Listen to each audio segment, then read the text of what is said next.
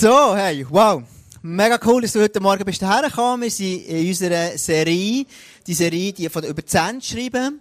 Vielleicht bist du heute das erste Mal da. Was ist das für eine Serie? Es gibt so, ähm, so Briefe, wo der Johannes äh, geschrieben hat, als er in der Verbannung war, auf der Insel Patmos.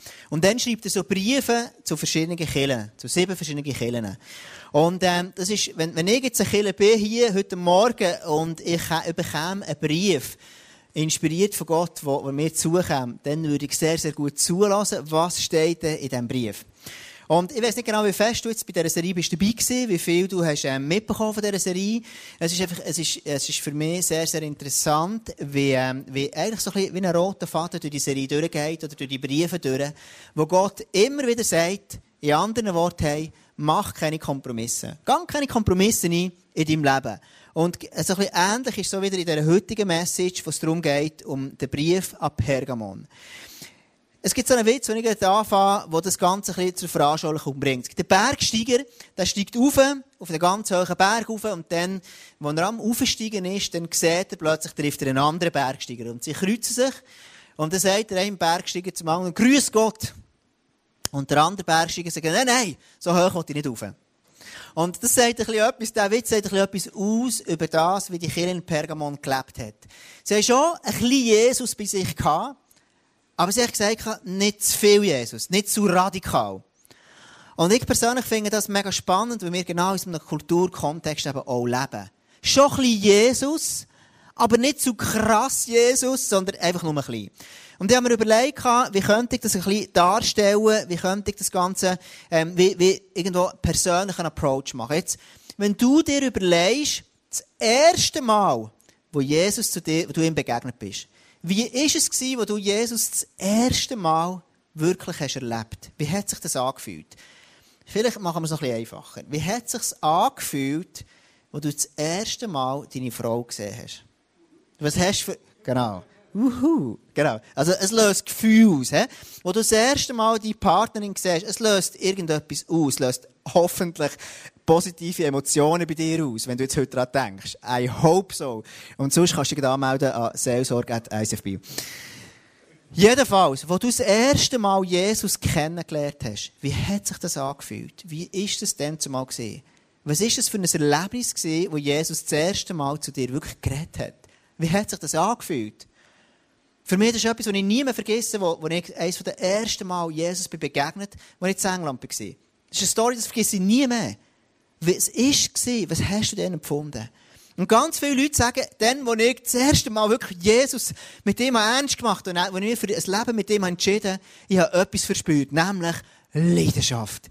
Ich war so leidenschaftlich. Ich wollte alles gemacht für Jesus. Ich alles wissen von ihm. Ich alles lesen über ihn. Ich die ganze Zeit beten. Ich die ganze Zeit mit ihm verbringen. Ich habe nicht genug bekommen von dem Jesus. Und vielleicht ist das etwas, was du dich noch magst erinnern, wo du das am Anfang ganz erste Mal gehabt hast. Und der Punkt ist aber der, irgendwann, wenn du Jesus kennenlernst und sagst, ich will mit dir Jesus leben, dann bekommst du ein Problem. An dem Tag, wo du dich für Jesus entscheidest, entscheidest du ja gegen andere Sachen. Und das ist ein Problem, das ist ein Gap, wo du und ich drinnen sind, wo all die Killen dann zumal drinnen waren. Also wenn du zum Beispiel, ich habe gewisse Werte, ich sage, hey, ein Wert, der mir wichtig ist, ist Treue. Wenn ich eine Beziehung mit Jesus anfange, dann sage ich, hey Jesus, ich will treu leben. Ich will zu meiner Frau treu sein bis ans Ende meiner Tage. Ich will zusammen mit ihr leben, bis der Tod uns scheidet. Ich glaube das. Und ganz viele andere Menschen glauben nicht an das. Und das ist automatisch, mich für treu, aber es gibt viele andere Leute, die das anders sehen. Also an dem Tag, wo du dich für Jesus entscheidest, bekommst du ganz viele Probleme. Du bekommst das Problem, dass du plötzlich sollst, sollst, sollst, oder willst mit ihm leben, aber du, es gibt viele andere Menschen, die das anders sehen. Und das ist manchmal, finde ich persönlich, eine rechte Spannung. Ich komme zu dem nachher noch ein bisschen später. Ich finde, manchmal ist es eine Spannung mit Jesus wirklich zu leben. Und ich habe mir überlegt, wie kann ich das ein bisschen veranschaulichen. Es gibt so drei Arten, wie ich das Christsein kann leben kann, mit dieser, mit dieser Spannung umzugehen. Es gibt als erstes die zurückgezogenen Christen. Die, die sich sehr zurückziehen und allein sind, ihr Motto ist, rodet den Wald, denn Christus kommt bald. Also einfach so, wir wegen zurück, ich lebe für mich, mit meinem Jesus, möglichst im Kloster, ganz weit weg von allem, und sie zusammen häkeln, zusammen lesen, zusammen einfach warten und Kaffee trinken, bis Jesus möglichst schnell wieder zurückkommt. Jetzt, der Punkt ist der, die Christen, das ist kein Problem für niemanden. Niemand hat ein Problem mit denen, weil die stören ja nicht. Die sind zurückgezogen, die siehst in dem Sinn ja auch nicht. Es gibt so eine andere Art von Christsein leben, so das U-Boot-Christsein. Das ist Christsein, du fährst an, du, am Sonntag, ähm, du, du, du, bist unter der Woche, du tust dich so irgendwie durchwursteln, und am Sonntagmorgen, wupp, tack, da bin ich, da tauche ich wieder auf, hier bin ich in der Kille, und dann am Sonntag, nach, wenn der Sonntag fertig ist, am Abend hast du schöne Lieder gesungen, all das, am Montag, tauchst wieder ab, die ganze Woche unten durch, und am Sonntag, tack, da bin ich wieder in der Kirche. Und, und, und, und das sind Leute, die leben ein Leben, aber eigentlich merkt niemand, dass sie Christ sind. Sie haben nicht so Ecken und Kanten. Sie haben sehr viel, ähm, Kompromisse gemacht. Sie haben vielleicht, sie, sie, sie, sie tun einfach möglichst nicht anecken. Möglichst irgendwo, ähm, bei den Leuten gut ankommen. Das nächste ist, oder, ich habe mir überlegt, das ist wie, so wie, ein, wie, ein Kaffee. Ein Kaffee, gibt es jemanden, der koffeinfreien Kaffee trinkt? Immer? Das immer? Gibt es jemanden, der das macht? Ich glaube niemand, oder? Äh, anyway, hab, hab nicht die Hand auf, musst, musst, musst nicht sagen. Aber es ist so, es ist so ein Christ, der ist wie ein koffeinfreier Kaffee. Er hat einfach keinen Pfupf. Es ist zwar ein Kaffee, er ist braun, er ist flüssig, also kein Koffein drin. Und genau so ist er so ein, so ein, so ein U-Boot-Christ. Er hat keinen Pfupf, er hat keine Kante. Und mit der dritte, den ich habe, ist einer, ist wirklich so der, der, der ein erweckter Christ, der, der leidenschaftlich ist, der sagt, hey, Jesus, schau, ich habe wirklich eine extreme Leidenschaft für dich. Und, ähm, ich habe, ich, vielleicht gibt es andere, die noch am Freitag am Abend den Match Schweiz gegen Ungarn geschaut haben. Und ich habe es geliebt, den Match. Ich, ich, ich, wenn, ich, wenn ich die Schweiz, das ist auch mein Liebstes, was ich mache, ähm, oder das ist fast mein Lieblingsverein. Wenn ich die Schweiz schaue oder einfach die Schweizer Nationalmannschaft spielt, dann liebe ich das. Und da habe ich Emotionen. Und ich bin angespannt den ganzen Abend. Und, ähm, und es hat einfach gefällt, den Match zu schauen. Am Schluss haben sie nicht gewonnen. In der 90. Minute ist Stocker und ein Goal. Sagt, yes, Mann, das fängt mega. Oder im Moment ist, ist Spiel gesegnet mit einem fantastischen Eishockey-Verein, mit dem besten Torverhältnis. Ein besser denn je, einfach sensationell. Da sind Emotionen im Spiel. Und genau so ist jemand, der eine Leidenschaft hat für Jesus. Der, der, der hat, ähm, der hat Emotionen. Jetzt die grosse Frage Frage ist ja, hey, schau, wie kann ich umgehen mit dieser Spannung? Wirklich eine Leidenschaft haben, ein erweckter Christ zu bleiben. Und trotzdem in der Welt sein. Die Bibel sagt, schau, ich bin in der Welt, aber ich bin nicht von der Welt. Und die Frage ist, hey, schau, wie kann ich eine Leidenschaft behalten? Und es gibt tausend verschiedene Gründe, gell? es gibt tausend verschiedene Arten. Der No-Brainer ist sagen, verbring Zeit mit Jesus. Ja, das ist so. Aber ich glaube, ein Schlüssel ist, dass ich dankbar bin für das, was Gott mir gemacht hat. Dass ich immer wieder jemanden mir zurück erinnere und sage, hey Jesus, danke für das, was ich von dir habe. Und das ist nicht selbstverständlich. Dass ich jeden Morgen aufstehe und sage, hey Gott, danke für das, was du mir gegeben hast. Gott, danke für meine Frau. Gott, danke für meine Kinder. Ich die ganze Nacht dürfen wachsen, aber ich danke dir, Gott. Und schau, der Punkt ist der. Jeden Morgen kommen die Sorgen automatisch. Spätestens dann, wenn du 20 Minuten irgendetwas schaust, dann sind die Sorgen und die Not der Welt, die kommt dann automatisch. Und darum ist der Trick ganz einfach. Du musst immer drei Minuten, bevor die Sorgen kommen, musst Gott Danke sagen für das, was du hast. Danke Gott, dass du mich gerettet hast. Danke Gott, dass du mich versorgst. Danke Gott, dass ich darf bei dir sein darf. Danke Gott, dass ich einmal mit dir darf, darf, ähm, darf die Ewigkeit verbringen. Manchmal nicht so oft, aber ab und zu überlege ich mir wieder, hey, wie ist es gewesen, als ich in England war, wo mir dann Jesus begegnet ist. Das war für mich eines der krassesten Erlebnisse. Und ich erinnere mich zurück. Und was löst es aus? Dankbarkeit. Manchmal macht es Sinn, wenn du dir zurück überlegst, hey, wie war es, als ich meine Frau kennengelernt habe? Wie war es, als ich ihr begegnet Es löst wieder Dankbarkeit aus. Das Volk Israel hat Gott ihnen gesagt, und wir Menschen sind sehr schnell vergesslich. Und Gott kann so krasse Wunder in deinem und meinem Leben machen, und am nächsten Tag vergisst du schon fast. Und warum, was hat Gott gesagt dem Volk Israel? Sie sollen so Zötteli hier an die Hose tun. Also, oder in ihre Röcke. Also Zötteli, dass sie jeden Tag sehen und sich daran erinnern, was Gott für sie gemacht hat. Und Gott sagt immer, hey, schau, erinnere dich wieder zurück an den Tag, wo ich dich befreit habe aus Ägypten, wo ich dich befreit habe von der Knechtschaft. Und das ist so ein Prinzip, das die Bibel immer wieder darüber redet. David sagt, ich erinnere mich an deinen großen Taten, an deine großen Taten, Herr, und denke an die Wunder, die du einst vollbracht hast. Sobald ich viele Sorgen habe, dann verliere ich meine Leidenschaft. Jetzt der Punkt ist der, okay, wir leben in dieser Spannung. Wirklich die Begeisterung haben für Jesus und gleichzeitig im Leben ins Leben. Es gibt manchmal, ich habe letzte Woche so eine, von, einer, von, einer, von einer Webseite gehört, das ist eine Webseite, die ermöglicht, Fremdgehen zu vereinfachen. Also, der ihr Business ist, den Menschen zu helfen, dass sie besser fremdgehen können. Ich persönlich habe den Wert von Treue. Und ich stehe für Treue. Und ich finde Treue wichtig. Und diese Webseiten, die sagen, hey, Treue, ich helfe dir, dass du kannst untreu werden Ich weiss nicht, wie es dir geht, wenn du so Sachen hörst. Mir verletzt das. Ich denke, man, hey, warum? Ich stehe für Treue, ich stehe für einen Wert, der mir wichtig ist. Und es gibt Leute, die so etwas anderes leben. Und manchmal finde ich das herausfordernd, das auszuhalten, in dieser Spannung innen zu leben. Ein anderes Beispiel. Wenn ich Bilder schaue und, und, und, und sehe, wie im Moment die Situation in Syrien ist, das löst etwas aus bei mir. Ich persönlich glaube an einen Gott, der, Frieden schaffen will. Ich glaube an den Wert, wo man Menschen neben, neben sich höher achten als sich selber. Ich glaube, dass es möglich kann sein kann, dass Frieden sein in einem Land. Ich persönlich glaube das. Und ich sehe, wie sie sich dort abschlachten und, und, und, und, und, das, das ist Spannung. Und das löst bei mir etwas aus. Und manchmal macht es mich traurig und manchmal ist es einfach, ist einfach eine Herausforderung für mich. Ich weiß nicht, wie es dir geht. In deinem Leben die, die, die Spannung auszuhalten, hey, Jesus, ich will dir wirklich leidenschaftlich nachfolgen, ich will Ecken und Kanten haben und gleichzeitig zu merken, es gibt so viele Leute, die das anders sehen. Ich kann mich so gut erinnern, als ich äh, in der, in der Fachhochschule war, im Studium. Und das ist ja hochinteressant. Ich habe soziale Arbeit studiert und da gibt es sehr eine politische Richtung, die die ganze Klasse vertreten hat. Und eine Art vom Denken, die fast alle gedacht haben. Und, und eine Art, wie man über, über Ausländer denkt. Eine Art, wie man über, über Sozialsystem denkt. Es hat nur eine Art fast gegeben. Und hat es noch mehr gegeben. Und manchmal denke ich, hey, ich, ich, ich, ich, bin weder ein Lehrersohn, weder irgendwie noch ein, ein, Artsohn, nichts von dem. Ich bin ein Bauergil. Und wir haben eine andere Partei, ähm, sind wir dieser Nähe gestanden. Und immer, als ich in die Fachhochschule reinkam, und, ähm, dann ist immer alles nur so einrichtig. Und es geliebt, manchmal einfach extra einen Knopf zu drücken. Genau gewusst, wenn du jetzt das sagst, dann wird, wird ganz viel ausgelöst. Das meinst, vielleicht hast du das mal manchmal, oder? Du weißt genau, welchen Knopf du musst drücken, dann drückst dann löst du etwas aus. Und dann einfach so die Reaktion, hast du das vielleicht schon gehabt? Uh, anyway, ich, ich das einfach geliebt. Und es hat manchmal Momente gegeben, dann hat das mega gefällt. So, so belanglose Sachen. Aber dann zumal ist, und das ist bis heute so, ich habe eine Leidenschaft für Jesus. Immer. Und ich vergesse nie mehr, wo mir einisch ein Schulkollege völlig entrüstet anschaut und sagt, Tom, glaubst du wirklich, dass Jesus der einzige Weg ist? Ich sage, ja. Und alle anderen kommen mit, Und er hat mich angeschaut dann, und, und, das ist wirklich, und, und, und wir haben zusammen diskutiert, und das, das ist überhaupt nicht easy gewesen.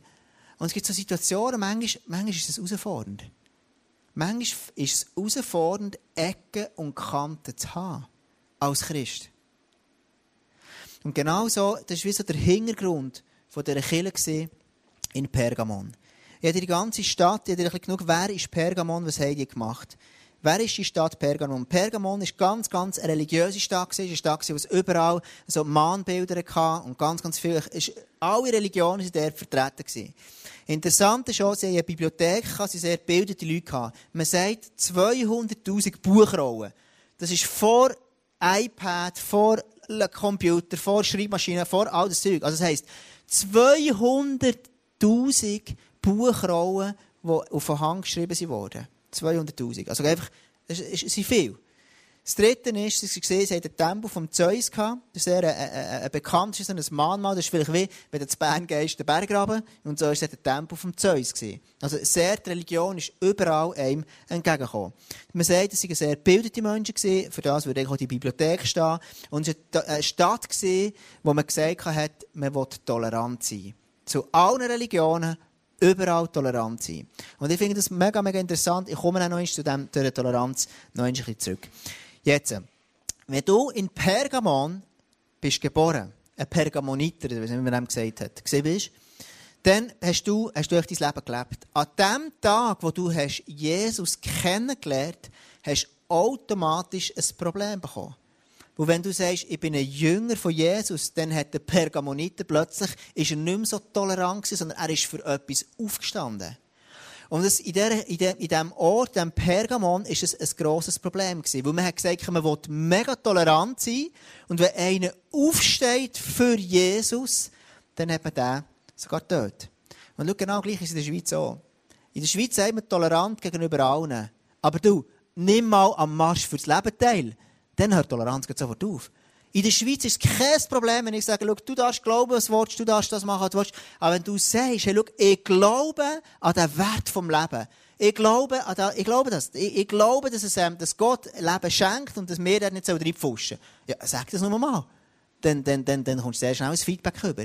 Und genau so ist es dort auch gewesen. In diesem Kontext sagt die Bibel, sagt, ähm, eben der, der Johannes schreibt er, ich weiß, dass du in einer Stadt wohnst, die vom Satan regiert wird. Trotzdem bekennst du dich treu zu mir und hast deinen Glauben nicht widerrufen. Selbst dann ich als Antipas, mein treuer Zeuge, in dieser Hochburg des Satans getötet wurde. Also, Gott sagt der Kirche, hey, schau, ich sehe die Glauben. Ich sehe, dass du standhaft bist geblieben, dass du zu mir hast gehalten. Jetzt die Frage ist, wer ist der Antipas? Man weiß es nicht. Der Antipas wird in zwei Sätzen in der Bibel erwähnt. Der Antipas war einer, der für Jesus aufgestanden ist. Und er ist dann schlussendlich verbrannt worden als Märtyrer in dieser Stadt Pergamon, der hoch tolerant war für alle. Also in anderen Worten hat man dort ein Statement gesetzt und gesagt, wenn ihr Christen nicht schweigen, und tolerant werden, dann bringen wir noch alle um. Und das war der Kontext von dieser, von dieser Kirche. Und manchmal denken wir, die Kirche, warum sind die so lauwarm gewesen? Und denken, das ist doch, also, warum, die, warum sind die so komisch unterwegs gewesen? Aber wenn du den Kontext weisst, hey, schau, wenn du wirklich für die Glauben herstehst, jeder sagt tolerant und sagst, yes, Mann, ich glaube zu Jesus, ich glaube das, ich habe Ecken und Kanten und ich tue nicht einfach alles akzeptieren, sondern ich stehe für etwas, dann bist du in Gefahr gelaufen, dass du bist umgebracht worden. Und der Antipas ist einer, der umgebracht worden ist. Und jetzt die Frage, warum erwähnt die Bibel der Antipas? Warum? Er war einfach einer, der dort umgekommen ist. Warum? Ich kann mir vorstellen, dass Gott da ganz bewusst, also nicht nur ich kann mir es vorstellen, ich weiss, dass Gott da ganz bewusst drin hat. Und ich kann mir vorstellen, dass Gott mit dem eins sagen will. Dass er sagt, hey, schau, auch wenn dein persönlicher Name nie in einem Geschichtsbuch steht, auch wenn dein Name nicht irgendwo, nie auffindbar ist in irgendwelchem Buch, Gott nimmt Notiz von dir. Und Gott sagt, wenn du mit mir zusammen lebst, dann bist du mein Antipass. Wir leben in einer Gesellschaft, wo ganz viele Leute nur das Nummer eins zählt und alles andere nicht. Und Gott sagt, hey, schau, ich sehe dich. Du bist mein Antipass. Dein Name steht bei mir. Ich nehme Notiz von deinen Herausforderungen, die du hast. Ich nehme Notiz von deinen Schwierigkeiten, die du hast. Ich nehme Notiz von deinen Freuden, die du hast. Ich sehe, wo du drinnen bist. Weiter lesen wir in diesem Brief, dann steht nach der Tadel. Also immer in diesen Briefen sagt zuerst Gott, meistens außer bei einer Gemeinde. Dort gibt es nichts rühmen. Bei allen anderen Gemeinden tut Gott zuerst etwas rühmen, dann sagt er noch etwas, was schwierig ist. Und dann fährt er an sagt, und doch habe ich etwas an dir auszusetzen. Du duldest in eurer Mitte Leute, die an der Lehre Bileams festhalten. Aber Bileam brachte Balak dazu, das Volk Israel ins Verderben zu stürzen. Er verführte sie, das Fleisch von Götzenopfern zu essen und verleitete sie zu sexueller Zügellosigkeit. Es gibt unter euch Leute, die den Nikolaiten und ihren Irrlehre folgen. Also, was heißt jetzt der ganze Zauber da? Wer ist der Bileam? Der Bileam war ein Prophet in Israel. Der Bileam war ein Mann, ein hochgeachteter Mann im Volk Israel. Und der Bileam war einer, der extrem gut die Stimme von Gott. Er war ein Prophet. Und jetzt eines Tages kommt der, ähm, der König der Moabiter, der Balak, schickt ganz wichtige Leute zum Volk Israel, weil er mega Schiss hat. Und er schickt Leute zum Bileam und sagt, hey Bileam, kannst du nicht zu mir kommen und das Volk Israel verfluchen, weil er Angst hatte. Und er wusste, wenn, wenn der Bileam das Volk Israel verflucht, dann wird es nicht gut rauskommen sein. Also er hat Angst gehabt. Und der Bileam sagt zuerst, macht alles richtig. Er sagt, hey, ich frage Gott, was ich machen soll. Und Gott sagt, mach es nicht. Und der, Bileam, äh, der Balak geht hey, wieder zu, zu, in sein Land und kommt wieder zurück mit noch höheren Leuten. Und fragt noch einmal, hey, Bileam, kannst du nicht ähm, mein, dein Volk verfluchen? Und der Biliam sagt wieder, ja, okay, über, ich frage Gott, und Gott sagt, nein, ist nein. Und dann nimmt er sein Esel und er reitet davon, und das ist so, lustig im, im, im vierten Mose, weil irgendetwas steht das, und das ist so, so witzig, dann nimmt er sein Esel und er fährt an reiten. Und Gott wird verrückt über das, dass er nicht Gott gehorcht. Und Gott sagt ihm, du sollst das nicht machen. Und er reitet davon und plötzlich ist der Esel geht der Nebenweg. So ein störrischer Langohresel. Und dann der Bileam fährt an schlagen, wird einfach hässig über den Esel, warum es dann nicht mehr auf dem Weg läuft. Und irgendwann geht, geht der, der Esel steht er still geht nach einem Ort in so einen dünnen Weg. Und der Engel, der niemand anders sieht, also der Bileam nicht sieht, aber der Esel sieht ihn, stellt sich dem Esel in den Weg. Und der Esel geht nicht weiter. Und es drückt am Bileam noch so den Fuß ab, dann wird er noch viel verrückt. Das ist eine lustige Geschichte. Und der Punkt ist aber der, der Bileam ist nicht gehorsam. Gott hat ihm gesagt, gang nicht dorthin, gang nicht nach Moab, gang nicht zu diesen Herren. Er macht es gleich. Wie es dann weitergegangen ist, man weiß nicht ganz genau, er tut dann dreimal tut das Volk Israel segnen statt verfluchen. Jetzt der Punkt ist aber der, am Schluss vom, vom, ähm, vom äh, Leben von Bileam, man liest im, zum Beispiel im, im Josua oder im Nehemiah, glaube ich auch noch, liest du Stellen, wo man über Bileam sagt, er ist Schluss am Ende von seinem Leben kein Prophet mehr gewesen, sondern man redet vom Wahrsager Bileam. Also beim Bileam ist irgendwo auf seiner Reise mit Jesus oder mit Gott dann mal etwas passiert, dass er Kompromisse ist eingegangen und schlussendlich hat er das Volk Israel verführt. Er geht nicht zum, zum moabitischen König und er sagt denen, wie, er, er tut denen erklären, wie, wie die Moabiter das Volk Israel verführen und sie kommen dann, sie fangen dann, man liest dort, das Volk Israel fängt an, ganz schlimme Sachen zu machen mit dem moabitischen Volk. Sie fangen an, einfach eine sexuelle Zügellosigkeit, sie fangen an, Götzenopfer essen. Und was macht denn der, ähm, der, der Bileam? Er tut es wie dulden. Und irgendwann ist ein riesiger Geduldsfaden bei Gott und Gott sagt, jetzt ist fertig. Und an diesem Tag sterben 24.000 Israeliten. Und wie es genau dazu ist gekommen, ist offen, aber der Biliam steht dafür, dass er wie Sache Kompromiss ist eingegangen, Gott nicht treu war. Und irgendwann ist er wirklich zu einem Wahrsager geworden und das Volk Israel verführt. Die zweite sind die Nikolaiten. Und es gibt auch dort, wenn du gehst, schauen, es gibt unterschiedliche ähm, Berichte über die. Die Nikolaiten haben zwei Sachen gesagt. Sie haben gesagt, schau, es ist easy, wenn man Götzenopferfleisch isst. Also in anderen Worten, das Volk Israel hat gesagt, Gott hat ganz klar gesagt, du hast kein Götzenopferfleisch essen. Und die haben gesagt, hey, nimm es nicht so streng. Bist mal ein bisschen easy. Du kannst das Götzenopferfleisch schon essen, musst es einfach irgendwie noch vorher rituell reinigen, dann ist es schon gut. Das andere, was ich gesagt habe, hey, es ist easy, wenn du Unzucht machst. Kein Problem. Und die Bibel sagt ganz klar, schau, es war verboten im damaligen Volk Israel. Und Nikolaiten sagen, hey, kein Problem. Am achten Tag kommt wieder Frieden in dein Leben. Es ist easy. Es ist kein Problem. Es ist easy. Und die Nikolaiten, die stehen eigentlich dafür, so für eine sehr liberale Theologie. Die stehen dafür, dass man sagt, hey, es ist easy, ein Christ zu sein. Es ist easy, gewisse Sachen. Vielleicht hast du es schon mal gehört. Und für das stehen sie. Und in anderen Worten sagt er, sagt Gott ihnen hier, der Gemeinde in Pergamon, hey, schau, du hast einfach Kompromisse eingehen. Und jetzt, wenn du weißt, hey, schau, der Kontext war von der, sie haben extreme Toleranz gehabt. Sie haben gewusst, wenn sie aufstehen für Jesus, dann wären sie unter Umständen ähm, dort wieder Antipass. Und in diesem Kontext sind sie plötzlich lau geworden. Und dann plötzlich denkst du, aha, das macht Sinn, ich verstehe die. Das macht Sinn, dass du plötzlich anfängst Kompromisse machen. Und trotzdem, der Johannes warnt sie und sagt ihnen, hey, bleibt klar bleibt klar in dem und ihr tut es nicht dulden in eurem Leben. Ich habe heute noch einen Clip, einen längeren Clip mitgebracht von einem Interview von einem Mann, der, der ein für die Gemeinde von Pergamon steht. Er macht eigentlich sehr viel, er macht sehr viel Gutes. Und trotzdem, an einem Punkt von seinem Leben, ist er einfach sehr viele Kompromisse eingegangen. Lass uns zusammen diesen Clip anschauen.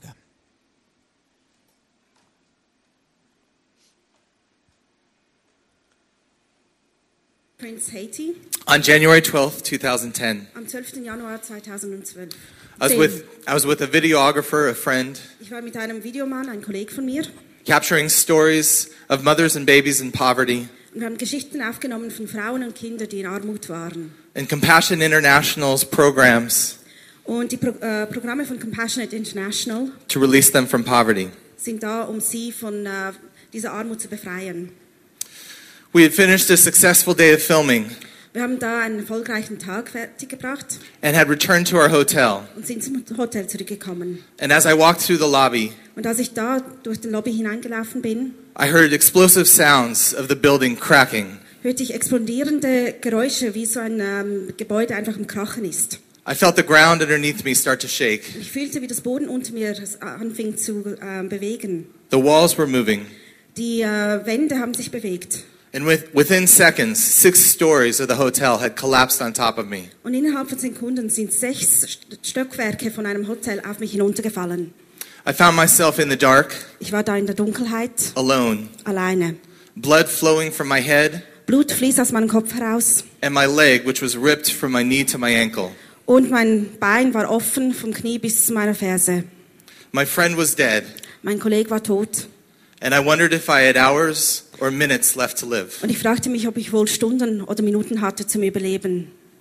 I called out to God from the depth of my heart, Ich rief vom tiefsten Herzen zu Gott and I heard scripture in my head und ich hörte einen Vers in meinem Kopf. God is my refuge and strength, Gott ist unsere Zuflucht und Stärke, an ever present help in times of trouble. ein bewährter Helfer in Zeit der Not. I knew I wasn't safe, Ich wusste, dass ich in Gefahr war and I had to act fast. und ich musste schnell reagieren. So I used my camera to find a safe place, Also habe ich meine Kamera genommen, um einen sicheren Ort zu finden.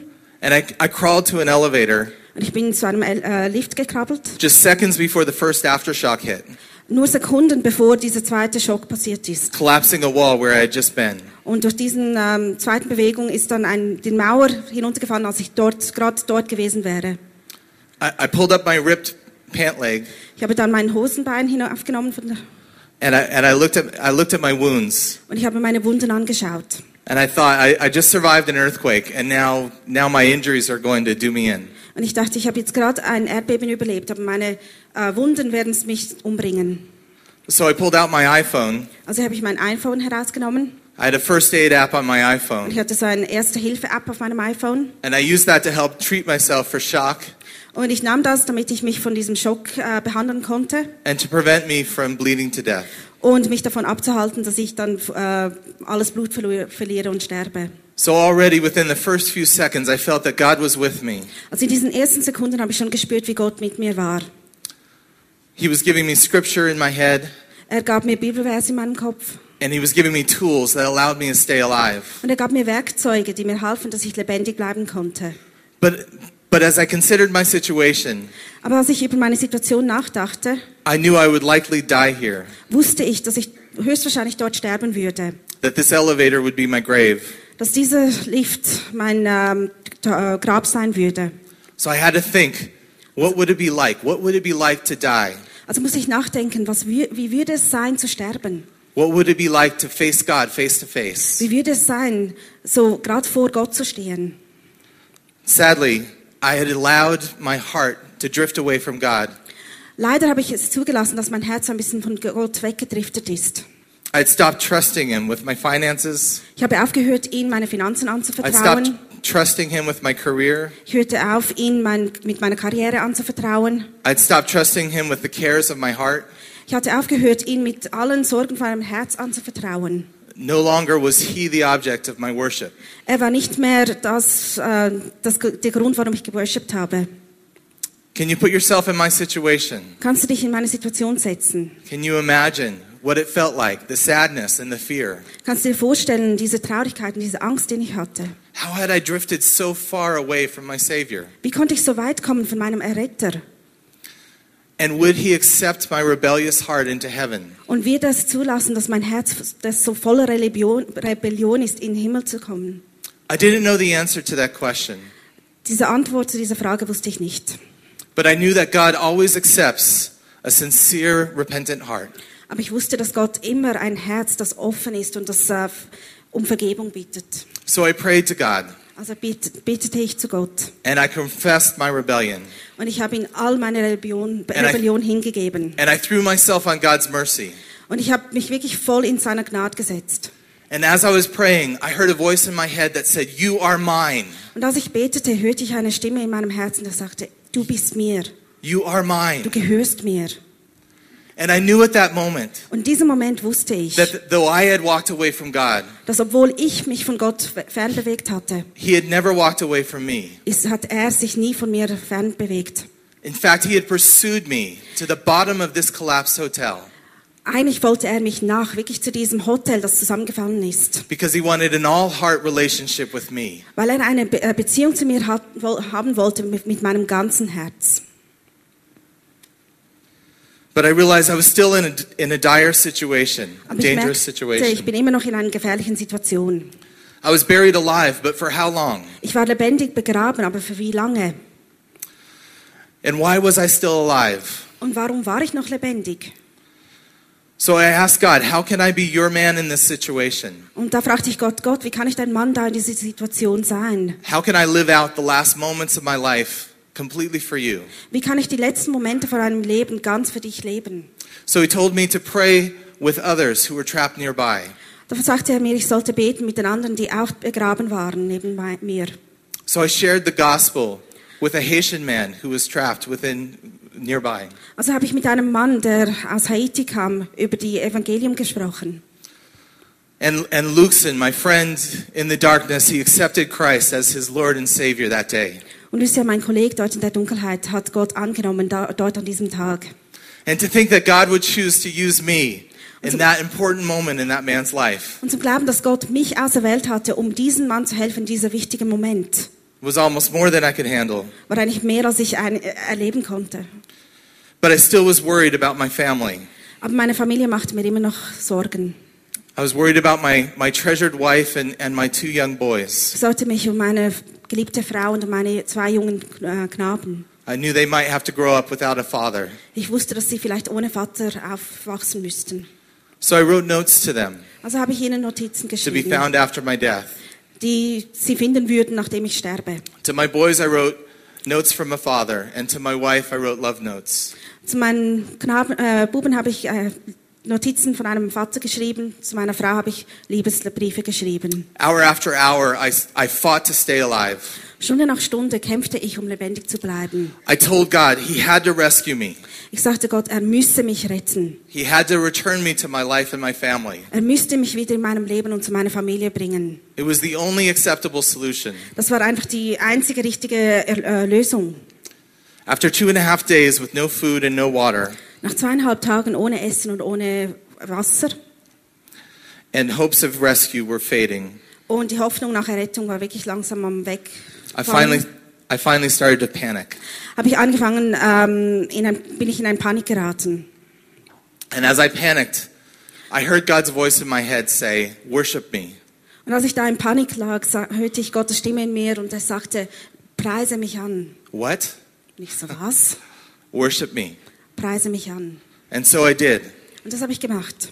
I worshiped God right there in the darkness. Ich habe ihn dort in der Dunkelheit einfach angepriesen. And as I was singing and as I was praising and as I was praying, Und als ich dort am Singen war und am Beten war, I heard his voice again say, Trust me with everything. hörte ich seine Stimme wieder und sagte, vertrau mir mit allem an. And finally I did. Und das habe ich endlich gemacht.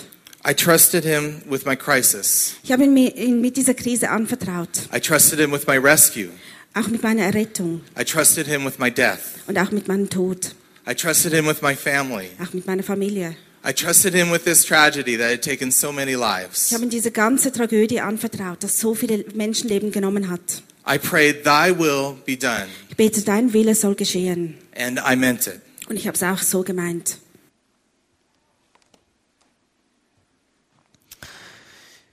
Was ich speziell finde oder einfach interessant finde an dieser Story ist, schau, er steht für mich, der Mann, für die Gemeinde von Pergamon.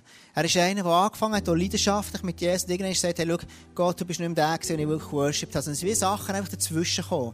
Und es sind andere Sachen, viele andere Sachen wichtiger geworden. Und ich möchte dich heute Morgen einfach wie auch herausfordern und sagen, hey, schau, ja, wir leben in dieser Spannung innen. Es ist eine Spannung, auf dieser Erde zu leben, aber gleichzeitig auch nicht von dieser Welt sein. Es ist eine Spannung drinnen, zu sehen, wenn Menschen nicht geheilt werden. Es ist eine Spannung zu sehen, wenn, wenn Leute einfach so andere Werte haben und immer wieder aufzustehen.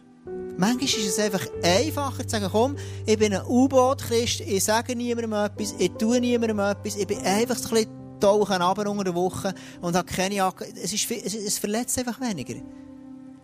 Oder manchmal so einfach, ich, ich verstehe jeden, der sich zurückzieht und sagt, hey, schau, ich, ich, will, ich, will, ähm, ich will mich zurückziehen.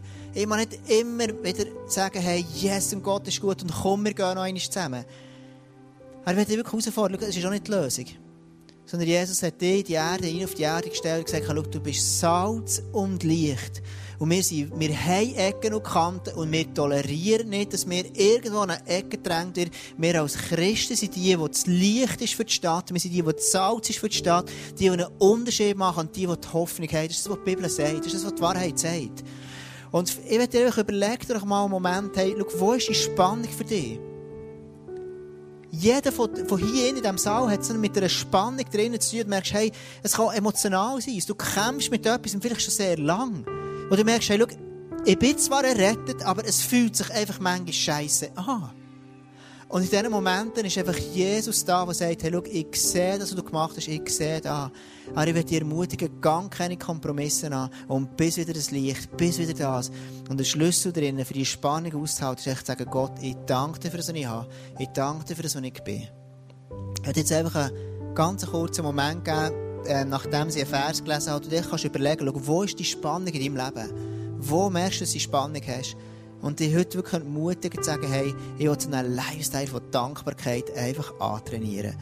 Am Schluss heisst nachher, als Zeichen des Sieges werde ich ihm einen weißen Stein geben. Er redet der von den Leuten, ist wieder von der, von der Gemeinde in Pergamon. Der weiße Stein, oder respektive in, in Pergamon, wenn du eine, eine Gerichtsverhandlung hast und du bist verurteilt worden, dann ist dir so ein schwarzer Stein angelegt worden.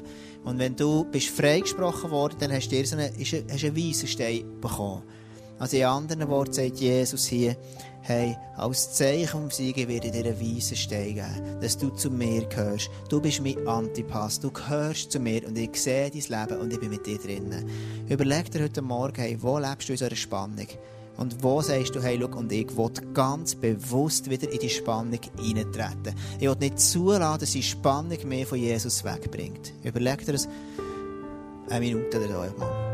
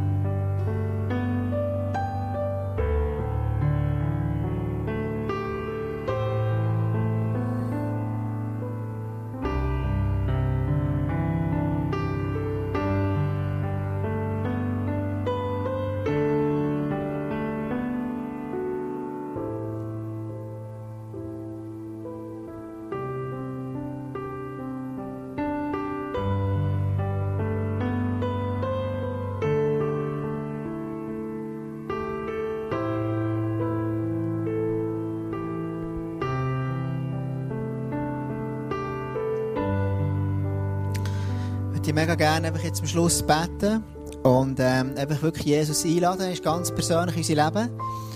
Und, ähm, und Jesus aber auch einladen in diese Spannung hinein. In dieser Spannung, wo eben die Kille Pergamon drinnen steht, hey, schau, einerseits werde ich verfolgt, auf der anderen Seite sollte ich keine Kompromisse eingehen. Und es ist eine Spannung, ja, es ist eine. Und verstehst du, genau darum brauchen wir uns als Kille. Darum kannst du nicht allein leben als Christ. Darum brauchen wir einander, die sagen, hey, yes, komm an, wir gehen zusammen weiter. Lass dich zusammen vielleicht einfach aufstehen zum Schluss und sagen, hey Jesus, komm, wir wollen wirklich dir begegnen in dem nächsten Moment. He? Lass uns aufstehen.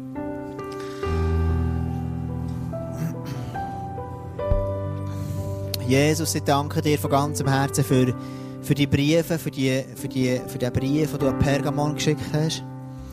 Und Jesus, ich danke dir einfach für, ähm, für, für, die, für die, die, die Perspektiven an, zu sagen, hey, ja, es ist eine Spannung, die wir drinnen leben. Und Jesus, ich danke dir, dass du aber einen sagst, hey, schau, der Antipass hast du erwähnt in deinem Wort. Und dass du für jeden von hier heute Morgen sagst, hey, schau, ich sehe dich, ob du bekannt bist oder unbekannt, ob du in Geschichtsbüchern wirst sein oder nicht, ich sehe dich. Ich sehe das, was du gemacht hast. Ich sehe die Leidenschaft, die du hast für mich. Und Jesus, ich danke dir wirklich einfach, dass du heute Morgen, wo schon neue Leidenschaft entfachen, ich meine, bei, bei Leuten, die hier innen sind, und Jesus, ich danke dir, dass die Spannung wir dürfen dir hergeben zwischen Leidenschaft und gleichzeitig Sachen, die wir einfach noch nicht sehen, oder Leidenschaft und, und auch, auch, auch, auch ähm, ähm, ähm, Kanten haben, und, und, aber gleichzeitig dann auch, auch, verfolgt oder irgendwie auch, auch belächelt manchmal zu werden. Und ich danke dir, Jesus, dass du heute Morgen wirklich die Arme ausstreckst. Also sagst, yes, ich bin mit dir in dieser Spannung inne. Und ich bete dir, Jesus, du uns heute Morgen einfach ganz neu kannst eine Perspektive geben, wo wir können, können sagen, hey, wir, gehen, wir wollen wieder zurückkommen in die Spannung. Wir wollen wieder an den Ort herkommen, wo wir Salz und Licht sind.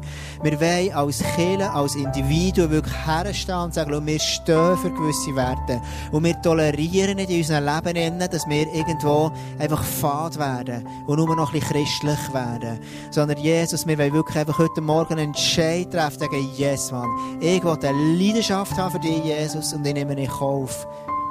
Ich nehme in Kauf, dass ich mir Kritik aussetze, dass ich mir Sachen aussetze.